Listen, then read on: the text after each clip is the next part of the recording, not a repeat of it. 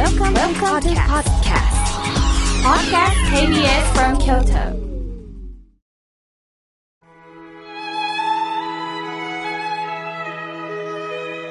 改めまして僧侶の河村明慶です今日の法話のテーマは死にたくなったあなたへでお話をいたしますこのテーマを聞いて暗いなドキッとすると感じた方もいると思いますしかし自殺の問題は決して切り離すことはできないんですこの9月厚生労働省が自殺予防週間にしている理由の一つに、8月からの休み明けという問題があるんです。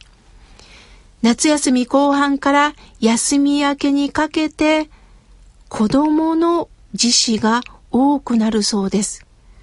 子供だけではありません。もちろん大人でも長期の休みの終盤や休み明けに憂鬱になり、会社に行くのが嫌になったりするということがあるそうです。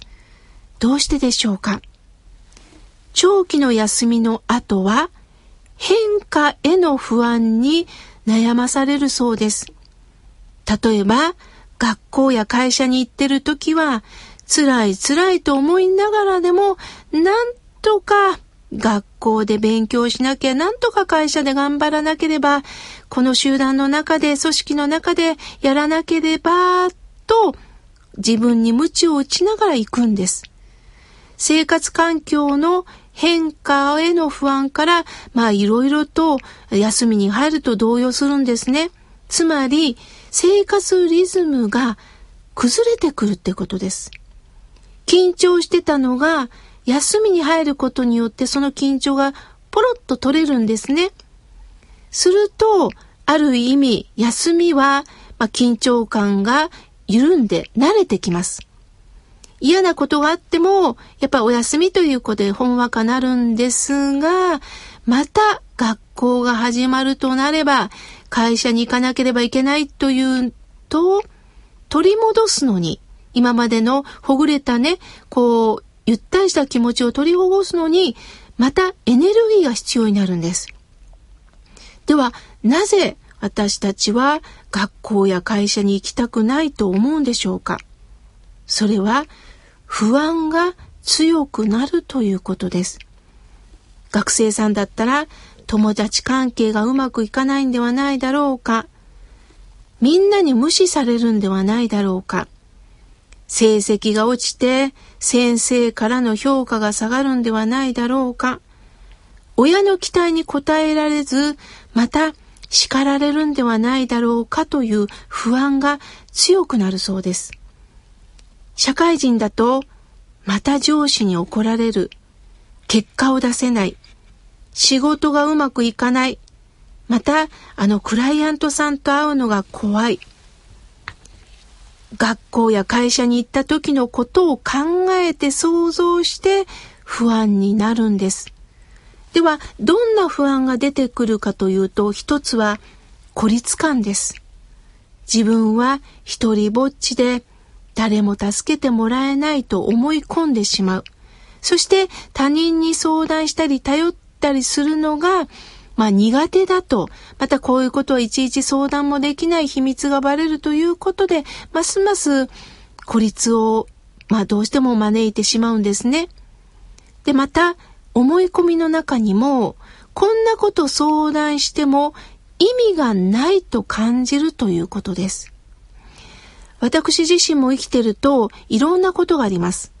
すると、何かこう、精神的に追い詰められた時には、必ず相談するお友達っていうのはそれぞれ僧侶であっても、例えば法律的なことであれば、弁護士さんがおられますので、弁護士さんに相談したり、または、えっ、ー、と、近くのね、あの、例えば交番があったら、交番の方に声をかけたりして、いつも挨拶をする関係を持っています。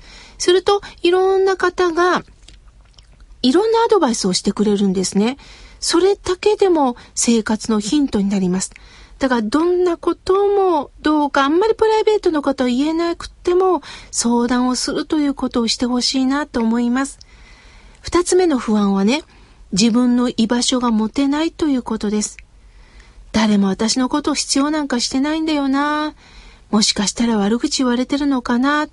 疎外感を持ってしまうということです。でもこれも一つの思い込みなんですよ。そして三つ目はね、自分は生きる価値がないと思ってるんです。生きてても意味がない。こんな私は生きてても仕方がないと感じてしまうんです。それは過去ね、親に怒られた。すると期待に応えようとして頑張ったんだけども、期待通りに成果が出せなかったという現実にぶち当たるとね、生きてても意味がないと感じてしまうんですね。しかし、私たち人間は煩悩を抱えています。煩悩を抱えた人間から、あなたは生きてても意味がないとか、また自分自身も煩悩がありますから生きてても意味がないと。これは煩悩を抱えた人間の感覚なんですよ。ちょうどね、メガネが曇ってる想像してください。本当のことが見えないでしょメガネが曇ってたら。そこへ仏さんがメガネをきれいに拭いてくれて、真実なる言葉を言ってくれるんです。あなたはあなたなんだよということ。価値とかで人間を比較してはいけませんと教えてくれます。そして、もう一つの不安がね、絶望感です。やはり自分が最悪な状況に置かれたと思うと、何をしても報われなかったら、もう解決する方法がわからない、もうダメだダメだと、これも答えを持ってしまうんですね。すると人間は追い詰められるとどうなるかと言いますと、怒りが出てくるんです。不思議ですね。怒りが出るんです。この怒りというのはね、私はこれだけ苦しんでるのになぜ誰も分かってくれないんだ？私はやるだけやってるのになぜ私にこんなこと言うんだ？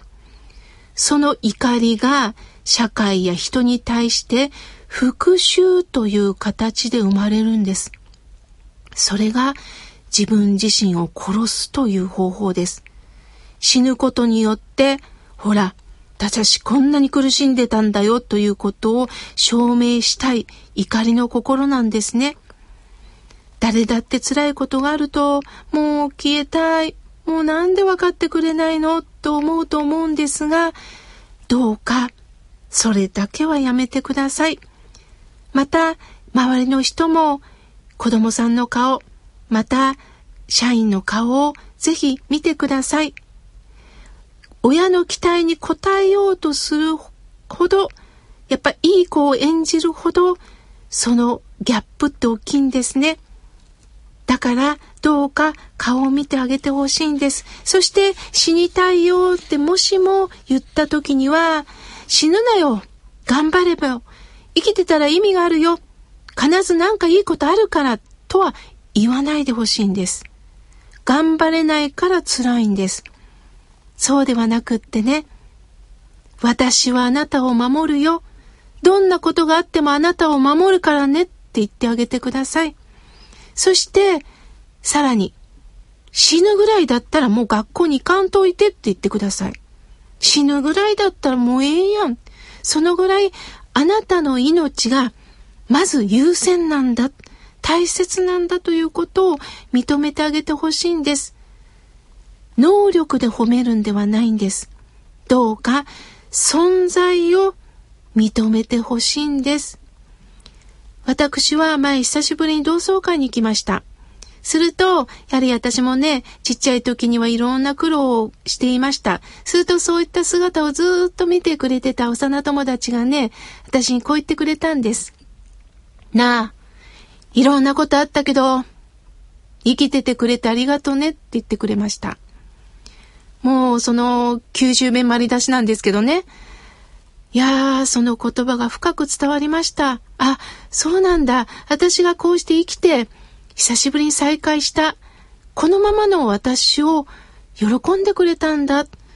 すーと彼女の言葉にあったかみを感じて、うん。私もあなたがこうして生きててくれてありがとう。お互いにね、手が握り合いました。何をしたとか、どんな成果を上げたとか、こんなことをしてるんだとかいう話一切なしです。